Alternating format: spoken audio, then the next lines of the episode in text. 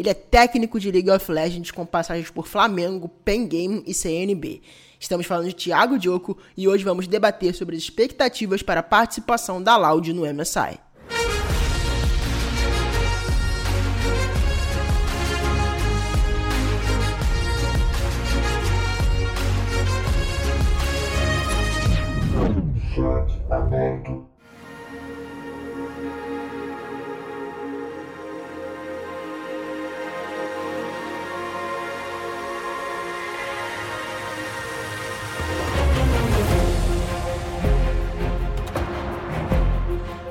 Pessoal, ligado aqui no ESPN Esports Brasil, estamos de volta e dessa vez para falar sobre nada mais, nada menos do que o Mid-Season Invitational com a grande participação da nossa brasileira Loud, representando a gente nesse campeonato internacional tão importante. Comigo hoje eu tenho ele, que é uma grande, grande nome do nosso cenário de League of Legends, ele mesmo, Thiago Diogo. Fala, Diogo, como é que você tá? Fala, rapaziada que tá assistindo, boa tarde. Na verdade, aqui seria bom dia ainda, né? Bom dia, Caio, também. Estamos no limite aí entre manhã e tarde. Vamos falar do campeonato que vai começar aí na terça, dia 2. E tá prometendo por diversas razões que a gente vai destrinchando aos poucos no programa de hoje. E para começar a falar sobre essa campanha muito importante né, da, da Loud no, no MSI, eu acho que vale a gente destacar, voltar um pouquinho no tempo para falar rapidinho como é que foi a grande final do CBLOL, né? Você geralmente, eu costumo acompanhar muito seu conteúdo, Diogo, e você costuma falar que é muito importante a gente assistir as finais de cada região para a gente entender como funciona sim, cada sim. time, né? É, e para falar um pouquinho sobre isso, acho que é importante a gente falar um pouquinho sobre essa final do CBLOL. O que, que você acha que a Loud entrega como grande característica baseado no que a gente viu nessa grande final, nesse 3 a 0 nesse atropelo em cima da pé? Eu vou abrir o parêntese Loud e o parêntese confronto, que são dois diferentes. Vamos primeiro para a uhum. parte Sim. da Loud em si. A Loud, desde o ano passado, era um time que era conhecido por ter lanes sólidas e, principalmente, conseguir acelerar o jogo e terminar o jogo muito rápido depois dessa, dessa aceleração. Elas só paravam quando realmente terminavam a partida, tanto que tiveram o jogo perfeito nessa temporada uma coisa rara de acontecer, justamente por esse potencial de early mid game e esse conhecimento barra sinergia dos jogadores, que essa line já vem uma base de quatro jogadores fixa, então eles conseguem fazer isso. O diferencial deles também é o fato de, num meta, onde tudo indicava que você deveria jogar pelo bot, eles têm um top laner, que inclusive lá fora agora, na solo kill, tá fazendo bastante barulho, que é o robô. E ele é diferenciado nesse meta, não só pelo que ele faz na lane dele, mas pelo que ele gera no mapa.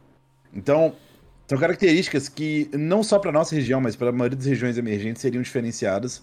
O robô, ele inclusive é target de infinitos bans, e aí chega na, no outro parêntese, que é o parêntese PEN, que especificamente para essa lineup da PEN, é como se a Loud e a analogia do verde também fosse a Kryptonita, porque, cara, parece que eles são a única fraqueza.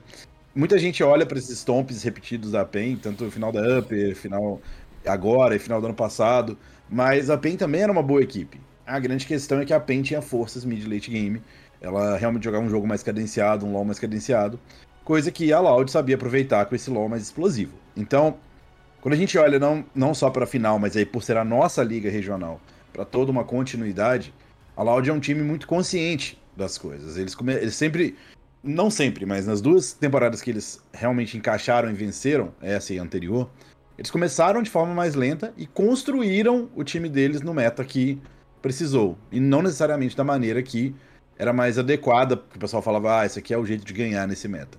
Então, eu acho que é o diferencial deles e o que faz colocar um pouco mais de esperança na Loud é justamente essa consciência de jogo, esse jogo mais agressivo, que é algo que também paga muito lá fora se você conseguir aplicar esse jogo lá fora também. E para agora você falou em relação a como a Loud joga, né? É, a gente terminou essa, essa, essa primeira etapa com a Loud finalizando o campeonato. É, eu me lembro muito bem, eu estava lá na final. Eles descansaram, se eu não me engano, um dia. É, no dia seguinte eles jogaram aquele show match com a Ilha das Lendas e. Jogaram com a gente, jogaram é, com a gente. exatamente, você, é o, você tá lá como coach, né? Exatamente, não lembro se todas as vezes você tá, por isso que eu não citei se você tava ou não. Porque todas, as vezes, todas as vezes, todas as vezes. eu acabei não assistindo. Mas logo no dia, é, no dia seguinte eles foram já para um bootcamp lá no EU, na Casé Esportes, né, que é a, é, é a organização do Casimiro na Espanha, na sede em Madrid. Foram lá jogar um bootcamp. Eu queria primeiro, Joko, você sabe que você tem muito mais informações sobre isso do que eu, mas nem tanto quanto a gente acha que deveria ter, né? Mas eu queria, hum. primeiro, uma análise sua do que, que você achou desse movimento da, da, do Multicamp tão, tão perto da final da, da Loud, se era realmente apropriado, e se você acha que, como uma galera costuma falar e tá falando bastante, eles terem chego nesse finalzinho de, de EMEA Masters e no, nesse finalzinho de leque, com certeza é, se ajudou e se vai fazer uma grande diferença no final das contas a conseguir grandes treinos, né? Então, isso aí é uma pergunta ótima, excelente. É, primeiro, sobre finais e como você se sente pós-final. Eu já participei de diversas finais, tanto de CBLOL como de outras competições. Sim. Então eu sei o sentimento de vencer uma final, inclusive o sentimento de vencer uma final 3-0 no desafiante de vencer uma final 3-0. E normalmente logo depois você realmente quer descansar, porque é o final de toda uma catarse ali. Mas assim, especificamente no caso da Loud, eu acho que tem alguns fatores que levavam esse bootcamp a acontecer de uma forma muito inteligente por parte da organização. Primeiro, que o caminho deles para essa final foi um caminho que foi mais atenuado em relação ao estresse, né? Sim. Final, pelo menos. Foi final da Upper. Depois, é... a final como foi, o 3-0. Peraí que eu vou espirrar um segundinho, vou mudar meu microfone. Tecnologia, né, cara? Incrível. Eles acabaram não pegando o Mas enfim, eles tiveram esse final mais tranquilo, entre aspas, porque nenhuma final é tranquila, mas a... em questão de estresse foi um final mais tranquilo. E ano passado, que aconteceu foi que eles tiveram um problema com esse bootcamp. Porque se você olhar para o ano passado, você vai lembrar que eles queriam ter ido muito antes. Tiveram problemas com visto para mandar os jogadores. Então, eu acredito que dessa vez, por ter passado pelo que passaram ano passado, eles já se prepararam antes, aprenderam com a lição e mandaram os meninos antes. E sobre a validade, então acho que é um aprendizado com as lições, o que é muito bom, mostra que existe uma evolução acontecendo. Agora, especificamente sobre o que está acontecendo no Bootcamp e se essa validade é relativa com o final de meia, como que vai acontecer. Então, se a gente pegar as contas deles hoje em dia, fizer tipo hold todas, a gente vai ver que dos jogadores, o robô tá com 400 PDL no, no mestre, lembrando que hoje em dia o cut para grão mestre ele é bem alto, é um cut que, por uma questão de como o sistema de liga funciona, Sim. os cuts de grão mestre são muito, muito altos. Então, por exemplo, o robô com 400 PDL mais ou menos, Croc com 300, o Tim com 500, é um cara que gosta muito de solo kill, o Route surpreendendo com mais de 1000 PDL e o Celso com 312. E aí a gente olha o número de partidas também que eles jogaram. Cada um jogou uma média de 100 partidas ali. Isso tem um valor muito grande, é, Caio, porque não só isso te insere num outro meta, mas também inicia o ciclo mentalmente na cabeça do jogador. Você já tá treinando desde antes. E lógico, você vai esbarrar com jogadores que estão ali, como você falou, quentes de competição, né? Eles estão ali, eles vão continuar jogando. Então, para mim, esse bootcamp ele foi muito diferenciado, muito mesmo. Eu sei que já havia acontecido coisas parecidas para equipes brasileiras, mas a rapidez da, da Loud e a determinação dos meninos me mostrou algo que é muito positivo. Então, gostei bastante. Claro, a grande surpresa aí, eu imaginava que o Tim fosse o, com, um jogador com mais PDL, tá? Ele tá em segundo, né? Se for pegar na, nos standings da, da Loud. Imaginava que o Tig fosse realmente capitanear isso, para ele ser um cara que gosta muito de solo kill. Mas o Route tá surpreendendo bastante. Tudo bem, é um meta pra The Carry, mas mesmo assim, pô. Um KPDL em algumas semanas é meio. Pô. É, e assim, é bizarro essa, essa questão do, do Route, porque ele chegou. Acho que eles chegaram tem uma semana. Acho que nem sei se exatamente se completou de fato uma semana, deve ter completado. É, eu acho que uma, duas, eu não, não tenho certeza também. E assim, pô, ele conseguiu um, um, grão-mestre e, cara, a gente vê, né, pelo, pelo histórico dele dessa low kill, é, jogando contra o Hansama e jogando bem contra o Hansama, que vai ser adversário dele, isso é um, é um sinal bem positivo, né? A gente sabe que o jogo solo kill é solo kill e jogo é jogo, né? Mas é um, algo que, que impressiona, né, de fato, né? Então, e lógico, eles vão conseguir treinos também, sabe que já treinaram contra a própria G2 antes de ter o, Draw, né? Eles estão conseguindo treinos, mas assim, talvez a parte que é mais legal é justamente isso, é ver que na cabeça dos jogadores parece que eles estão entendendo que agora vai chegar um momento importante. Que a própria o próprio crescimento, o próprio caminho do Route, ele é curioso. Ele chega no CBLOL com muita desconfiança por parte não só da comunidade, mas dos próprios jogadores do CBLOL. E aos poucos ele veio se provando, ele se consagrou na final, mas agora tá mostrando que tem muito jogo. E, de novo, é todo também uma questão de aquecer o jogador, porque o Route ele veio de um período parado muito tempo. Sim. Então a gente talvez esteja colhendo agora a performance que era para ele ter desde o começo, se ele já tivesse em atividade desde o ano passado. É, e pra quem não sabe, o Holt ele ficou um tempo de fora afastado do cenário competitivo porque ele estava servindo ao exército coreano, é, assim como praticamente todos os adultos têm que fazer alguma, alguma hora na sua vida até os 27 anos, se eu não me engano. Então ele estava nesse tempinho também. Acredito que até o Shrimp também tá, tá no, no, no, exército, que tem rumores dele querendo voltar. Não me engano, não sei se ele já terminou o, o, tempo dele de serviço, mas é a mesma questão que praticamente todos os jogadores coreanos, seja de esporte, de qualquer outro esporte, também sofrem. É, e para falar um pouco sobre esse sorteio, né? O sorteio foi realizado junto com a final da LEC, no qual a Mad Lion saiu campeã. A, a, nossa querida Loud caiu num grupo interessante, aquele que o pessoal fala que dava para ficar pior, mas dava para ficar melhor também, então aquele meio termo, né? Para quem não sabe, a Loud está no grupo B contra G2, PSG e DFM, né? Lembrando que não é um, não é um grupo daqueles baldes antigos que a gente está acostumado, né? É um grupo em formato suíço. Então a Loud enfrenta a G2 no primeiro confronto e a PSG e a DFM se enfrentam no segundo confronto. E aí os dois vencedores se enfrentam valendo a vaga e os perdedores se enfrentam no Malawi, também valendo uma vaga para o Last Chance Qualifier com o outro é, segundo colocado, vamos dizer assim, do outro grupo. Joko, eu queria te perguntar o que, que você está achando, o que, que você achou na verdade desse grupo? É um grupo passável? A gente consegue chegar lá pelo menos nesse, nessa última MD5? Então, para entender o grupo do Mundial, na verdade, tem um, um, detalhe que não ficou tão claro, pelo menos quando eu assisti, que hum. havia seed entre o no play-in também. Sim. Né?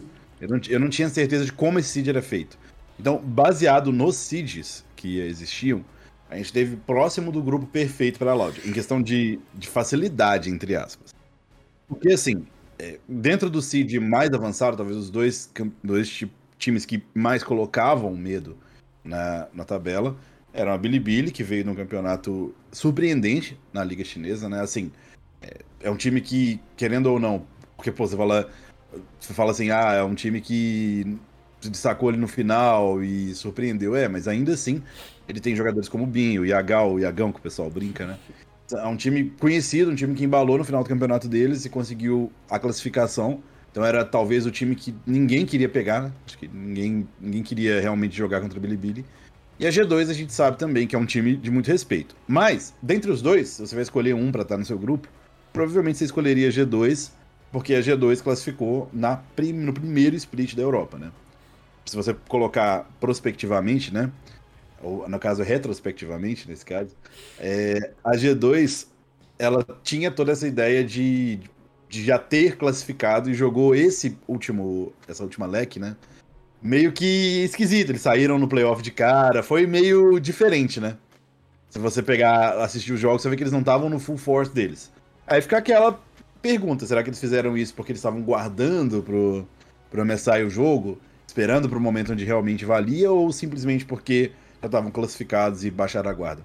Não dá para saber. E curiosamente, inclusive, eles foram desclassificados pela mesma Mad Lions que vence eles atualmente. Eles no, no final da. Eles chamam de o primeiro split de split de inverno, né? O Winter. No de inverno, já que a Alec tem três splits, eles venceram a Mad Lions 3-0 e perderam de 2 a 3 agora no playoff aí de primavera. Então, é um time complicado, sim. Então, começa falando de grupo, considerando que um dos dois provavelmente ia cair no nosso grupo. G2 é complicada, sim, é um time. Pô, se, se você olhar os jogadores, vai falar de um time que tem Hansama, que nem você comentou, cara, não falou com o Rout. Broken Blade, Caps, o Ike começou super bem aí nos últimos tempos. O Mix, que é um jogador que a gente já sabe que é muito bom. São jogadores muito bons. Só no Caps ali você já parava e já ficava meio assim, né? Então, é. De novo, é, é uma equipe muito. com nomes muito bons, que não vende performances tão incríveis. E para ser ultra sincero com você, Caio, eu prefiro pegar na primeira rodada, igual tá do jeito que tá ali. Porque isso possibilita certas situações. De surpresa, né? Vai que, tudo bem, eles jogaram uma vez juntos.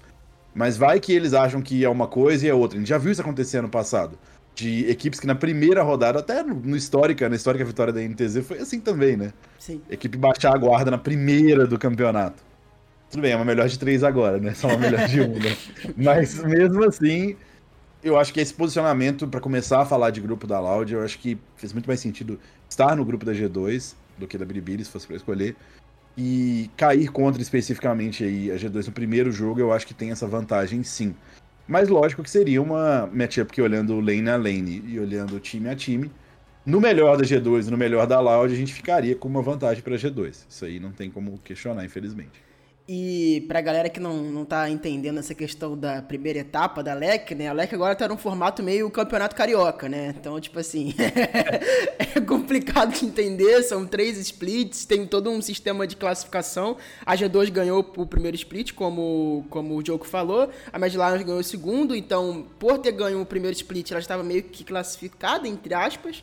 Era muito difícil, acho que só se não se classificasse pro playoffs, não, não, não, não classificava pro MSI porque tinha o, o, a quantidade de pontos suficiente né, para se classificar. Pontos de circuito. É, se chegasse né, exatamente os pontos de circuito. Então a G2 é um time que está numa. Eu acho que aí você vem, a não sei se você concorda, né? Agora falando um pouquinho mais sobre a G2 especificamente, eu acredito que a, a, G2 esteja um, seja um time que, de todos os, de todos os times do grupo, é, é o que esteja mais embaixo na própria liga. Não que isso signifique tudo que eles são ruins porque eles estão embaixo na própria liga, até porque a liga deles é muito forte. Mas eu acho que no, logo na estreia, essa questão do moral, né, de estar, de, de, tá, pô, de ter sido desclassificado e ter sido classificada como quarto colocado, se eu não me engano, do segundo split, acho que uma coisa que na hora da, da estreia, na hora do moral da equipe, conta muito, até porque PSG e DFM foram campeões de suas respectivas, eh, de suas respectivas regiões, assim como a Loud, né? Então, é, a, a, grande questão também é uma adaptação de meta, né? Eu sentia que no, no meta do primeiro split, por assim dizer, que é esse split que a gente falou que é o Winter, que é inverno, que eles venceram, eles tinham uma agressividade, principalmente na bot lane, que eu acho que era o que chamou muita atenção, muito adaptada àquele meta, que é o meta da metade do CBLOL, tá? Pra quem não pegou. Era o meta de ADCs misteriosos, era no suporte, meta de Heimer. Eles tinham muito Cled Flex nesse meta também. Então, eu acredito que naquele meta eles estavam muito encaixados e os jogos deles corriam de uma forma muito interessante. Virou o meta e também virou o campeonato. Nesse meta mais estável no bot, a gente tem muito mais Jinx, muito mais é, o Varus aparecendo às vezes, o Lucianami apareceu bastante, a Kaisa voltando, o a própria questão da Zeri volta a aparecer. Esse meta mais estável acabou não encaixando tão bem com eles. A gente não teve também é o fator Broken Blade. Para quem não acompanha o Broken Blade, ele é um jogador que é um pouco diferente dos outros, o top laner deles, porque ele não tem medo de trazer algo diferente. vou citar alguns picks que ele trouxe só nesse ano para vocês terem uma noção. Ele jogou de Pantheon top, que o Aiel aprova, né? Ele jogou de Pantheon top. Ele jogou de Darius em, em matchups difíceis, inclusive. Ele jogou de Action top. Então, assim, Jogou de jogar top, Kled. O cara vai trazer um pique diferente. Então, de novo, é, azar dele que ele tá contra o robô, que também traz pique diferente, né? Então, é a vida. Mas, ainda assim, é um time que pode surpreender, sim, independente, mas que num, num, num uma atuação recente realmente não encaixou tão bem. Não entendeu tão bem esse meta como entendeu antes. Mas fica a grande dúvida, Caio, porque, de novo, já trabalhei em equipes profissionais, eu sei como funciona se você já tá classificado como eles estão, inconscientemente fica aquela pulguinha atrás da orelha, sabe? Então talvez o segundo campeonato não tenha sido tão entusiástico quanto o primeiro, sabe? É difícil fazer esse. E principalmente quando o espaço de tempo é muito pequeno. Porque tudo bem, a gente tem um espaço de tempo grande de um campeonato e outro, a Loud vence e vence novamente. Mas você coloca aí período de meses. Praticamente eles acabaram uma temporada e já começaram a outra. Então, assim, deu pouco tempo para eles respirarem, para sentirem o sabor aí da vitória, então talvez tenha mexido com o psicológico do pessoal da G2. E você falou muito em relação aos piques do Broken Blade, né? Eles faziam. Eles, a G2 como um todo faz muito jus ao, a, a nova camisa do MSI do Coringa, né? Porque parece que é o, que é o próprio Coringa nessa escolha de picks aí, né? Mas falando agora um pouquinho sobre o segundo. Os dois falar de maneira geral um pouquinho mais rápido sobre os dois adversários da, do grupo, né? Que a gente eventualmente vai enfrentar, seja na Losers ou seja na Winners, que é a PSG e a DFM, né? A PSG que ganhou a PCS mais pela de novo, né? Porque se não me engano ano passado o último split quem ganhou foi a, a Beyond, né? Que foi classificou para o mundial. Então, ou foi a PSG, agora fiquei confuso, porque tem, tinham, são, eram duas vagas da PCS. Mas a PSG novamente participando de um, de um evento internacional pela milésima vez seguida. O que, que você tem a falar, Diogo, a falar um pouquinho sobre essa PSG e sobre essa DFM também, que é um time que a gente sempre fica muito com o pé atrás, porque a Liga Japonesa é muito forte, né? Então, deixa, deixa, deixa eu me lembrar. Você tá falando para Mundial do ano passado? Ó, é, mundial acho que foram os dois classificados, né? A Beyond e a PSG, né? Mundial do ano passado a, foi a CBTC, que é aquele time que era. Que o, pra Mundial. Que era o, o. O símbolo era um C. Ah, isso. FO. Isso, isso, isso. Eles foram em primeiro lugar, a Beyond foi em segundo isso, lugar. Isso, aí a Beyond jogou play-in, tanto que a gente, gente falou muito da Big, né? Uhum. Contra, contra a Loud. E a PSG ficou em terceiro. Mas assim, sim, a PSG é um time que, na região deles, tirando especificamente é, esse Mundial do ano passado, se você olhar o, o anterior, né, o MSI, eles que foram pro MSI, e o Mundial 2021 eles também foram. Isso. Então, se for falar de 2021 até agora, eles só pularam o Mundial do ano passado. Os outros, o MSI e o outro Mundial, eles foram. A, a Talon tem o PSG na frente, se você até hoje nunca percebeu isso, é porque é de Paris Saint-Germain mesmo. Então, ela é um, um dos poucos reminiscentes aí de, dessa ideia de junção futebol LOL que realmente funcionou, né? A gente teve alguns, um, um, mais ou menos uns dois, três anos atrás, um bom disso no mundo inteiro. Mas esse se manteve, acho que funcionou. E em relação a gameplay, a como eles funcionam, foi uma equipe que mudou pro bem. Porque se você parar pra pensar, eles realmente não foram tão bem ano passado. E eles tinham que fazer mudanças. Na realidade, algumas mudanças até eles mantiveram, entre aspas, os jogadores, mas a mudança mais acertada deles foi o Jun que é o jungler que chamou muita atenção. Então, se tivesse uma pessoa do, do time para se ter mais atenção seria para esse jungler. Ele, de novo, é, é um jungler que, que veio de Taiwan, então a gente fala muito de coreanos, mas é um jungler que tem essa regionalidade. Mas ao mesmo tempo é um cara que trouxe não só piques diferentes, mas trouxe bastante agressividade num meta. Sinceramente, é um meta muito. Qual que seria uma palavra? É um meta muito enrijecido em, que, em questão de pique da jungle. Então, se você vai olhar a trajetória da, da PSG, a trajetória foi uma trajetória boa. Terminaram a final aí contra o time que talvez mais desafiava eles, que era a Frank Sports, 3-0. E em relação à maneira como eles jogam, é um time que é muito bom em teamfight. Que, querendo ou não, se a gente for olhar, esse é o método da teamfight, gente. Isso aí não, não tem o que fazer. A gente tem sim os fatores de snowball das lanes, mas eventualmente você vai acabar tendo que jogar uma teamfight e vai ter que fazer acontecer. E o interessante desse time, da, da, da, da Talon, né, é que durante toda a PCS, eles tiveram algo que, para mim, Caio, é muito valioso, que é consistência em pique. Em que sentido? Se você pegar o history do time e jogar. Lógico, tem uma ou outra variante, mas se você jogar ele todo aqui, você vai ver que, em geral, o jungler vai jogar com ou um iniciador, ou com as raras sessões de Kindred barra Lissim barra Release, que são piques de acelerar. O top praticamente só jogou de tanque ou Kennen, que é uma ferramenta também de engage barra é, follow-up. E eles jogam também dando muita prioridade pro Waco, que é outro destaque junto com o Junjiá na bot lane. Então, eles têm um padrão de jogo que eles colocaram durante toda a PCS, principalmente durante os playoffs. E isso é algo que dá um valor muito grande para a competição internacional. É muito difícil a equipe mudar este padrão, é muito, muito difícil. Eles acharam a fórmula deles e provavelmente vão ficar com a fórmula até o final. Não só eles, como outra equipe que a gente vai falar já já é bem parecida nesse sentido. Não, e falando sobre a própria equipe, que é a DFM, é, eles ganharam a Liga Japonesa, né, pela 25ª vez, ultra campeões, mega, o, o, os reis do Japão, que não tem, não tem contestação praticamente aí há, há alguns anos aí. Acho que, se eu não me engano, o último classificado que não foi eles, que eram um classificado só, acho que era Saigon Jokers, eu acho ainda, então, tipo... E acho, nem era Saigon Jokers, Saigon Jokers era da Tailândia, então, assim... Nem lembro a última vez que alguém se classificou no lugar da DFM. Então, é um time eu muito. Também não lembro, tá? eu não lembro. então, eu tô tentando puxar aqui na memória. Eu acho que teve uma vez eu acho que teve uma vez. Não era um time verdinho? Um outro... Não era um time verdinho até? Nossa, eu acho que era isso. Tô tentando lembrar, cara, mas eu acho que teve uma vez que eles não foram para algum desses eventos, mas foi tipo uma. É. Se teve, foi uma. E eu acho que essa dominância deles explica um pouquinho do estilo de jogo, né, Diogo? Cara, é interessante porque eu não sabia de certas condições, né, do, do porquê que eles eram do jeito que eles são, né? E vamos lá, pontos da DFM que eu acho importantes. Novamente, consistência. No caso, não do mesmo jeito, mas consistência do jeito deles. O top laner deles, que foi uma das mudanças, o Tall 2, que foi uma das mudanças para essa temporada. É um cara que praticamente só jogou de tanque, então isso deu uma tranquilidade muito grande aí para a equipe, de poder montar as suas composições de uma forma mais consistente.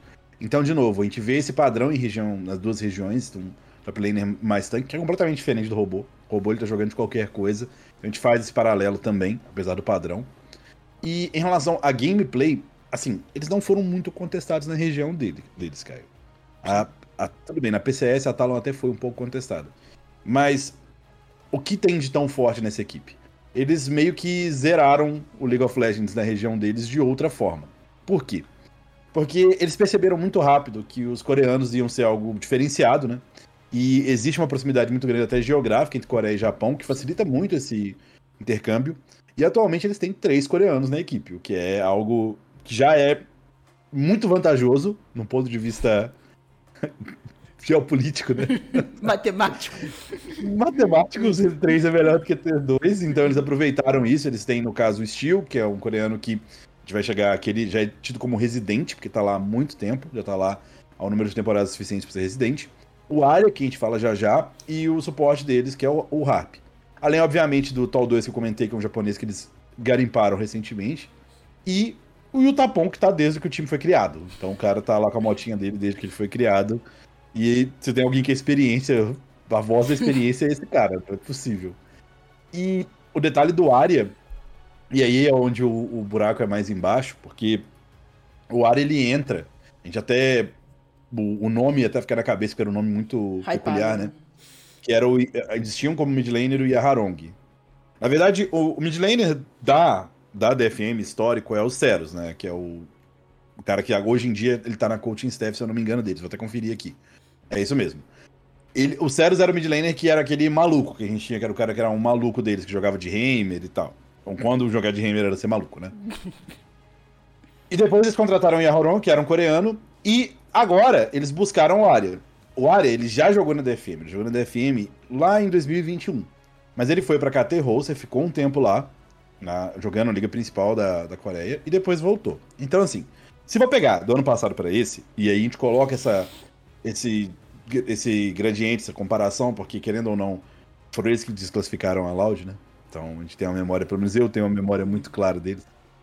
Se for fazer um, um comparativo, eles melhoraram. Eles mudaram para melhor no caso, tanto o, o Tol, excelente jogador. Eles perderam o Ev, que foi para ligas, foi Team Heretics, né? Para quem não sabe, o Ev, cara do joinha, tá jogando na Heretics. Ou seja, o Japão ele exportou um jogador, o que inclusive, quando você pegou, se vocês pegarem o trailer do shoutout do, do caster é, japonês, ele dá muita ênfase para isso. É um orgulho para eles ter exportado o Envy, o, o Ev, no caso, né?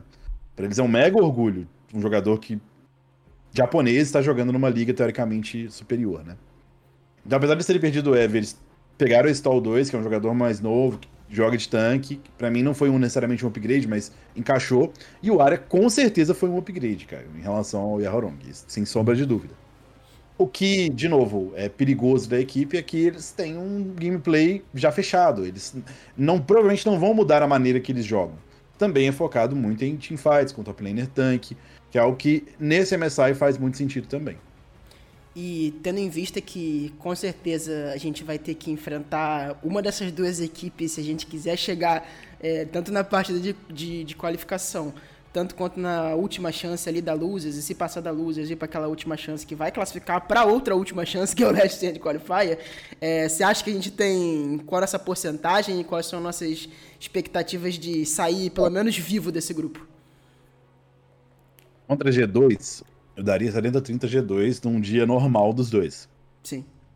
A G2 provavelmente teria muita vantagem, mas considerando fase ruim da G2, Loud Bootcamp e tudo, 65. 65. Tá, tá ok, tá? É pra ser generoso. Vamos deixar 65, 35. Vamos deixar 65, 35 aí. É, e tô sendo muito generoso, porque 70 30 pra cima. Tipo, a G2 realmente é uma equipe muito favorita. Eu acho que esse primeiro round, se fosse melhor de um, ok, tá, Caio? Mas é melhor de três. Então, Sim. mesmo que aconteça o deslize por parte da G2, é, podem voltar no meio da série. Agora, sobre o Last Chance Qualifier, para quem não sabe, desses oito times, tem quatro num time, quatro, quatro no grupo, quatro no outro. Passam os dois que venceriam o grupo e passa o terceiro, que vai ser o da Losers. A gente tem uma Losers Bracket. Perdeu, vai pra Losers. Quem, quem for o melhor time da Losers, entre aspas, né, o vencedor da Losers, passa também. Então, o que acaba acontecendo? Quando você cai pra Losers, você enfrenta, de novo, né, alguém do seu time. E lá no final, do seu, do seu grupo, perdão. E lá no final você pode enfrentar alguém do outro grupo também. Então pode ter o cruzamento. O que acontece? Inevitavelmente você vai ter que enfrentar a PSG ou DFM, que são times que para mim não são tão melhores do que a Loud. Pra ser bem sincero, especificamente aí, a PSG eu acho que é um pouco melhor do que a DFM comparativamente. Acho que a PSG ela, ela foi mais testada e também é um time que, ao olhar o jogo deles, é um jogo mais consciente, mais proativo. Então, eu diria que os dois são difíceis. Eu não colocaria a Loud favorita com nenhum dos dois. Mas a diferença seria pouca. Seria, tipo, na minha cabeça, de uns 55%, 60% para eles. Não é nada impossível, entendeu? Sim. Lógico que, Caio, é, tem a ver também com o dia de jogo, tem a ver com qual vai ser realmente o meta do, do MSI. Porque a gente pode conjecturar, a gente pode falar, ah, a gente acha que é isso. Mas a gente já viu acontecer em muitos mundiais e MSIs, meta maluco surgir do nada. Ou a gente teve o emblemático meta aí do Hemodrenário, que foi uma maluquice. E, ou o meta do Power Farm do MSI lá atrás, 2021, se eu não me engano. A gente teve metas muito diferentes. E esses metas diferentes podem realmente mudar como as coisas são vistas. A gente tem o fator route também, que, querendo ou não, é um fator de desequilíbrio. Porque se você for olhar dos ADs, realmente, aí o da PSG, o Aqua, ele é um AD que tem muito destaque, mas o Yutapon tá ok, sabe? Não tá tá, tá ali, tá ali. Então Vivendo. tem uma possibilidade, tem uma possibilidade de a gente ter o route aparecendo aí e de certa forma isso ser algo positivo. Então, são jogos que eu acho que vão ser páreos, com uma ligeira desvantagem em questão de, de nível pelo que eu assisti, lógico. Mas lembrando que o que a gente assistiu da Loud também é subjetivo, né, Caio? É meio subjetivo, porque a gente viu final Stomp. Baseado numa matchup que eu acho que era uma matchup ruim de Loud Pen. Então é é complicado, mas eu daria um ligeiro favoritismo tanto para PSG quanto para DFM. Mais para PSG, para PSG eu daria um 60, para DFM um 55. O sonho existe, né? existe. Não, assim, talvez esse seja o sonho mais porque de novo, o formato ele ajuda as equipes a se classificarem, sem sombra de dúvida. Se você colocar esse formato em comparação com o do ano passado, principalmente com o mundial do ano passado, parece que o, o de antes era impossível mesmo, sabe? Você ia ter que esbarrar, inevitavelmente, com uma equipe tier, tipo, A mais ou S, para poder passar para a próxima fase, que é a fase de chaves, né? Bracket. Hoje em dia, não. Se você realmente for melhor, teoricamente, o que, que você imagina que vai acontecer nesses dois grupos? A Bilibili vai passar reto num grupo, a G2 vai passar reto no outro. Então, literalmente você vai ter que mostrar das regiões emergentes quem é melhor. Tirando o NA, né? Que é um caso à parte. Quase isso, né? ali. Mas realmente vira uma competição de comparação entre região emergente. Sim. A região emergente, que eu acho que as mais fáceis, no caso, seriam tanto do outro grupo, o R7, que é uma região que eu acho que talvez é a pior hoje em dia comparativamente, dos times que foram mandados. Eu assisti os jogos deles, realmente foi sofrido e não vi uma técnica tão grande quanto nos outros. E por mais que o pessoal hype a Marines, falou, nossa, é a Marine do, do Leve e tal. Cara, assistindo o jogo, eles têm sim um gameplay muito único e específico, mas tecnicamente eu não achei eles tão superiores a Loud, entendeu?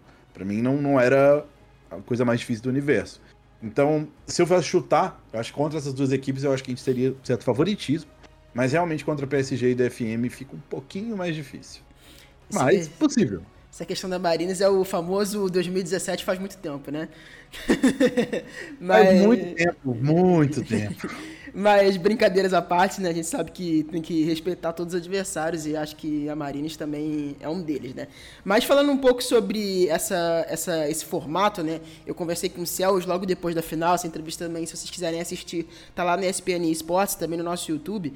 É, ele falou muito sobre esse formato ser é, mais justo, igual você tinha falado, sobre ser um formato melhor por ser melhor de três e você ter mais chance para evoluir, você tem mais chance para tentar de novo, você tem mais chance de de fato se provar melhor do que numa MD1, que a gente sabe que é um formato que você pode surpreender, mas que também, de certa forma, é muito predatório, né? É, eu, quero, eu quero saber, na verdade, se você considera que esse formato é o mais justo, de fato, e se você considera que, de fato, nesse formato que a Riot montou, muito baseado em, outras, em outros, em outros esportes, né, CS, enfim, que usam mais desse formato, entre aspas, suíço e de losers bracket, é, esse não é suíço de fato, é de losers bracket, é, se esse formato, de fato, vai escolher, né, baseado naquilo que você falou, da G2 passar direto e da Bilibili passar reto, se esse formato, de fato, vai premiar as duas melhores wildcards, entre aspas, contando com o NA.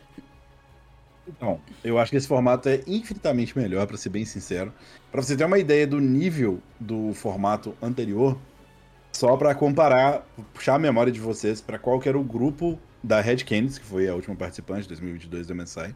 Qual era o grupo da Red Candies no MSI? Era RNG, Talon, a própria Red Candies e a Wildcats. E passavam dois. Então, assim, tudo bem, você jogava seis jogos melhor de um, né? Você jogava uma vez contra cada um. Você é um mais três do grupo. Mas, cara, era bem difícil. E mesmo assim, depois, você ainda tinha uma segunda fase para poder passar, que era o que eles chamam de Rumble, né? Que você tinha que jogar com, com esses que passaram, né? Os dois, você formava um grupo com os seis, né? Dois de cada grupo, na verdade, né? Eu acabava formando um grupo com, com eles, com os três grupos. E os seis jogavam, dos seis passavam quatro. Então, era muito difícil, na minha opinião. Era, era, na verdade, os dois, as duas coisas eram ruins pro campeonato. Primeiro que a melhor de um, ela leva, Caio, você a certas estratégias, fatos, situações que, que o pessoal chama de tease também às vezes, né? Mas ela leva uma situação onde o aprendizado demora, ela leva uma situação onde a sensação fica muito estranha. Você jogar apenas uma BO1 é muito estranho. O volume de jogos aumenta de uma forma ruim também, na minha opinião. Tipo, você assiste muitos jogos e não consegue. Eu, eu, você se perde muito mais fácil se for alguém casual. Você fica um pouco mais perdido. As melhores de três, eu acho que elas dão um, um foco muito maior a confrontos. ao confronto singularmente. Fica uma, algo, virar algo muito mais com propósito, sabe? Você realmente está assistindo um G2 Loud. Você está vendo uma série completa. Fica essa sensação. Então, em questão de número de jogos, eu tô, vou chutar que o número de jogos vai ser bem menor comparado com a fase inicial, a fase inicial de antes. Acho que o número vai ser menor. E existe o risco de ser menor ainda, né? Se forem dois zeros, nas melhores de três. E, no fim, eu acho que a experiência competitiva é muito mais de acordo com o que se espera para o que vai te desclassificar.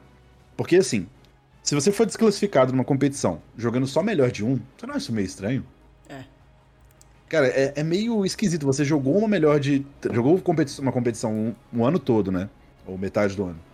Você jogou melhor de três, jogou final melhor de cinco. Aí você vai pro Internacional e é classificado melhor de um. Isso me lembra, inclusive, um campeonato que eu joguei como player. Não classifiquei, mas eu lembro que a PEN classificou. Foi uma IEM que rolou. Acho que foi IEM São José. Acho que foi essa. Que a PEN foi.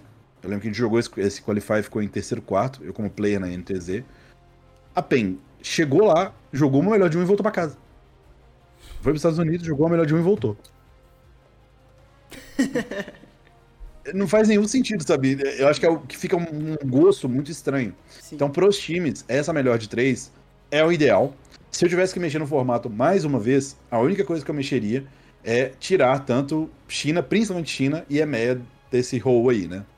Eu daria mais uma vaga para uma outra equipe emergente ali, uma ou duas, e não teria, no caso, esses dois times, tanto China quanto EMEA, porque aí acho que ficaria uma coisa mais justa em questão de descobrir quem é a melhor região emergente. Sim. Então, para mim, o formato de que já é uma grande vitória, o formato que de fato é uma vitória suprema é o do Mundial. Que a gente vai falar daqui a 3, 4 meses, no podcast daqui a 3, 4 meses. Mas se esse formato é um grande upgrade, o definitivo é o do Mundial, que aí é um upgrade gigantesco, muito mais chance mesmo. mas esse aqui já é bem melhor. Lembrando, gente, que o MSI, ele sempre foi um campeonato reduzido, tá? Então, é, é necessário falar isso. Ele sempre foi assim. Então, eles tiveram que mexer com o que eles tinham, né? É. E o Mundial, ele, se eu não me engano, tá muito naquele formato que parece muito com o The International, né? Mais ou menos ali, no grosso modo, parece muito com, com o The International, né? É o Suíção, é bem, bem CS também. É. Suíço é. bem CS. Sim. E, bom, Mundial realmente, como o Diogo falou, deixa para daqui a três meses. Mas falando agora um pouco sobre, só pra gente finalizar, sobre esse grupo A, né? Que, querendo ou não, a gente tem expectativa de, se a gente tudo, se tudo der certo no grupo B, a gente tem a expectativa de enfrentar é, esse, esse segundo melhor do, do grupo B, que a gente sabe que está basicamente ali. Grupo A, na verdade, gente, é o grupo B. É, tá decidido ali entre R7, Golden Guardians e Marines, né? Porque a Bilibili vai atravessar esse grupo facilmente. Mais certeza do que a G2 vai atravessar no grupo da Loud é que a Bilibili vai Bilibili atravessar vai outro grupo. é, Inclusive, dá até pena de assistir esse Bilibili versus Rainbow Seven, porque realmente triste. É, mas, falando sobre agora sobre Rainbow, a própria Rainbow Seven, Golden Guardians e Marines, é, você acha que dentre esses, esses três, alguém. Eu acho que eu tenho. Eu fico com uma, com uma ligeira impressão, não sei se você concorda comigo, que se a, a Loud chegar nesse Last Change, eu acho que ela passou por muito mais problemas desse grupo B do que qualquer adversário do grupo A possa ter, é, causar para a Loud. Não sei se você concorda comigo, porque na minha visão eu vejo que esse grupo B, se a Loud passar, conseguir chegar nesse last ela já está preparada para enfrentar qualquer um desses três. É, eu concordo com o que você colocou, que realmente em, em comparação, né? É, é complicadíssimo lidar com os nossos próprios adversários. Na realidade, o pessoal tem hypado bastante aí, a, especificamente o a equipe aí da, da Gigabyte Marines. Eu entendo o hype do pessoal que, que hypa eles, mas eu particularmente acho que a Golden Guardians é a melhor equipe, tirando a Bilibili desse outro grupo. Sim. Acho que eles são, são a melhor equipe by far, por mais que seja NA. De novo, o pessoal ele tem muito essa coisa de ah, NA, NA. Cara, mas é um NA com três coreanos. Por mais que seja, obviamente que o Rui tem toda a questão de ser praticamente um, um cara do NA pelo tempo que já tá lá. Não só o tempo realmente, mas pelo tempo fala tudo. Nem lembro que é mais coreano. Mas ainda assim, é um time perigoso, é um time com jogadores perigosos. Então, eu vejo que sim, se for no último confronto contra uma Golden Guardians ou uma Gigabyte Marines, a Loud provavelmente já mostrou que tem jogo para isso. Essa é uma análise perfeitamente justa. Lógico que é, é jogo jogado. Eu acho que daria jogo tanto quanto Gigabyte Marines, R7 ou, ou é, Golden Guardians, eu acho que teria jogo para Loud. O mais difícil, na minha opinião, seria contra Golden Guardians. Seria o, mais, o jogo mais difícil, a não ser que a Gigabyte Marines vai, vai ter dois teases. Por que, que o pessoal fala tanto de Gigabyte Marines? Gente, não é mais melhor de um. Não tem como você ficar teasando infinito. Tipo, Sim. inevitavelmente você vai voltar pro mesmo side na série ou na outra série. E, ou você tem infinitos teases. Inclusive, Caio, os teases deles eram muito baseados em. Começavam pela jungle, tá? Passavam pela jungle. Sim. E hoje em dia é muito difícil fazer isso, tá? A Riot colocou vários, várias travas na jungle. Em relação a farmar lane, em relação a XP de lane. Então, é, é, essa loucura que o pessoal lembra que você falou que foi há muito tempo, ela é ainda mais difícil de fazer hoje em dia. Hoje você vai ter que jogar um LoL de respeito, por assim dizer. Um LoL by the book, com um livrinho embaixo do braço, terninho, gravata. É meio difícil você sair tanto. Você pode tizar gankando, você pode tizar é, esperando em bush, mas coisas que são do jogo, não são tão atípicas. Então, concordo com você, eu acho que a Golden Guardians é um time que pode surpreender, muita gente não tá botando valor neles. Lembrando que a LCS ela tá passando por um processo muito difícil, então é lógico, isso tem a ver sim com o fato dos dois times. Pra ser bem sincero, os três times que me chamam muita atenção Tá, 3 para 4. Eu não esperava realmente a Golden Guardians fosse chegar na final, tá? Vou ser bem sincero. Mas os 3, 4 times que me chamam mais atenção no NA por estarem se mantendo financeiramente, inclusive, são Cloud9, FlyQuest, 100 Thieves e até certo ponto a Golden Guardians, barra Evil Genius, dependeria, mais Golden Guardians. Então os três, eu imaginava que a final seria entre um desses três, quando eu fiquei sabendo dos rumores, ou Cloud9, ou FlyQuest, ou 100 Thieves. Mas a Golden Guardians mostrou o seu valor. Ela literalmente é, lutou para estar ali. Num séries difíceis e tudo, então é um time que eu acho que não dá para tirar o valor. E para quem não sabe sobre essa questão do NA, né, o NA está passando por alguns problemas financeiros, já faz algumas etapas né, em relação a essa bolha que foi criada no NA, bolha, uma bolha salarial que acabou vir a explodir, eu acho que ainda está explodindo. É... Ah, bem. Os espectadores não estão correspondendo a esse investimento, tanto que a gente acho que ganhou pela. Não sei se foi pela segunda vez, mas o CBLOL acabou de ultrapassar a, a, a LCS em viewers absolutos no, no split inteiro. Então, é mais uma prova que o cenário do NA está numa relação de decadência em relação a espectadores, nível investimento, né? Então, que uma coisa puxa a outra no, no final das contas, né? Então, é, um, é, uma, é uma questão bem complicada para o cenário NA para os próximos anos, né? Inclusive, assim, tem rumores fortes de que eles estão querendo levantar o cap de jogadores de fora para três, justamente porque eles estão imaginando que seja possível a entrada de empresas ou coreanas ou chinesas no cenário do NA para dar um lift no cenário. Sim. Se realmente eles não conseguirem lidar com o que está rolando agora. Que é essa, essa, especulação. É uma mistura de duas coisas também, Caio. É uma mistura também da crise na economia norte-americana atual somada a uma inflação de salários que não faz sentido, né?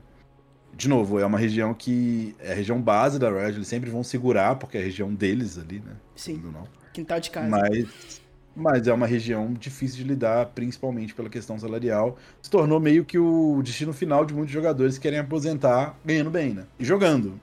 Então, ao, aos bons contra ao contraste bem igual da, da MLS, né? Inclusive, né? É, exatamente. Mas falando agora sobre, pra gente fechar, o pessoal fez algumas perguntas aqui, a gente sempre lê no final. Uh, claro, lá. O SRMCD Gamer perguntou se contra a G2 a Loud consegue manter o nosso plano de jogo como jogamos no CBLOL, ou teremos que mudar essa postura para enfrentar eles, né? Acho que é uma pergunta que sempre acontece todo ano, dessa questão de manter o estilo de jogo, de não manter o estilo de jogo, né? Assim, ó, para mim é muito de, é, é, é, eu entendo o que as pessoas falam, mas vamos lá. Quando o time chega lá fora e com o mesmo estilo de jogo, vou dar uma aspas nisso aí porque a gente vai explicar, e ele é confrontado com screens e adversários que jogam de uma forma diferente e toma pau sem parar, começa a perder, a tendência natural do ser humano é querer mudar. Querer se aproximar do que tá ganhando dele. Então isso é natural. Especificamente no caso da Loud, eu já não senti que eles mudaram tanto, mas mudaram sim no ano passado. E nesse agora, eu vejo que é, entre aspas, é interessante ah, meu Deus, eu mandei uma. Eu acabei de receber uma. uma, uma mensagem aqui que eu não posso nem ler, que tem a ver com o Loud também. Mas tem ler, vou evitar. Só mandei um ah, meu Deus, eu olhei aqui, ah, meu Deus. Calma, calma. Mas enfim, coisa boa, coisa boa, coisa boa, coisa boa. Ah, que bom, que bom. Às vezes a gente recebe uma fofoca ou outra aí. Mas enfim, considerando o que o top laner deles joga, que são piques estranhos, eu acho que a parte que dá pra mexer é meta, mas a ideia de você jogar, não só pra top lane, mas jogar com as top lane mais agressiva, jogar esse top side mais agressivo, eu acho que é uma, uma ótima ideia, para ser bem sincero. E não acho que tem nada no time da G2 que vai necessitar uma mudança por parte da Loud.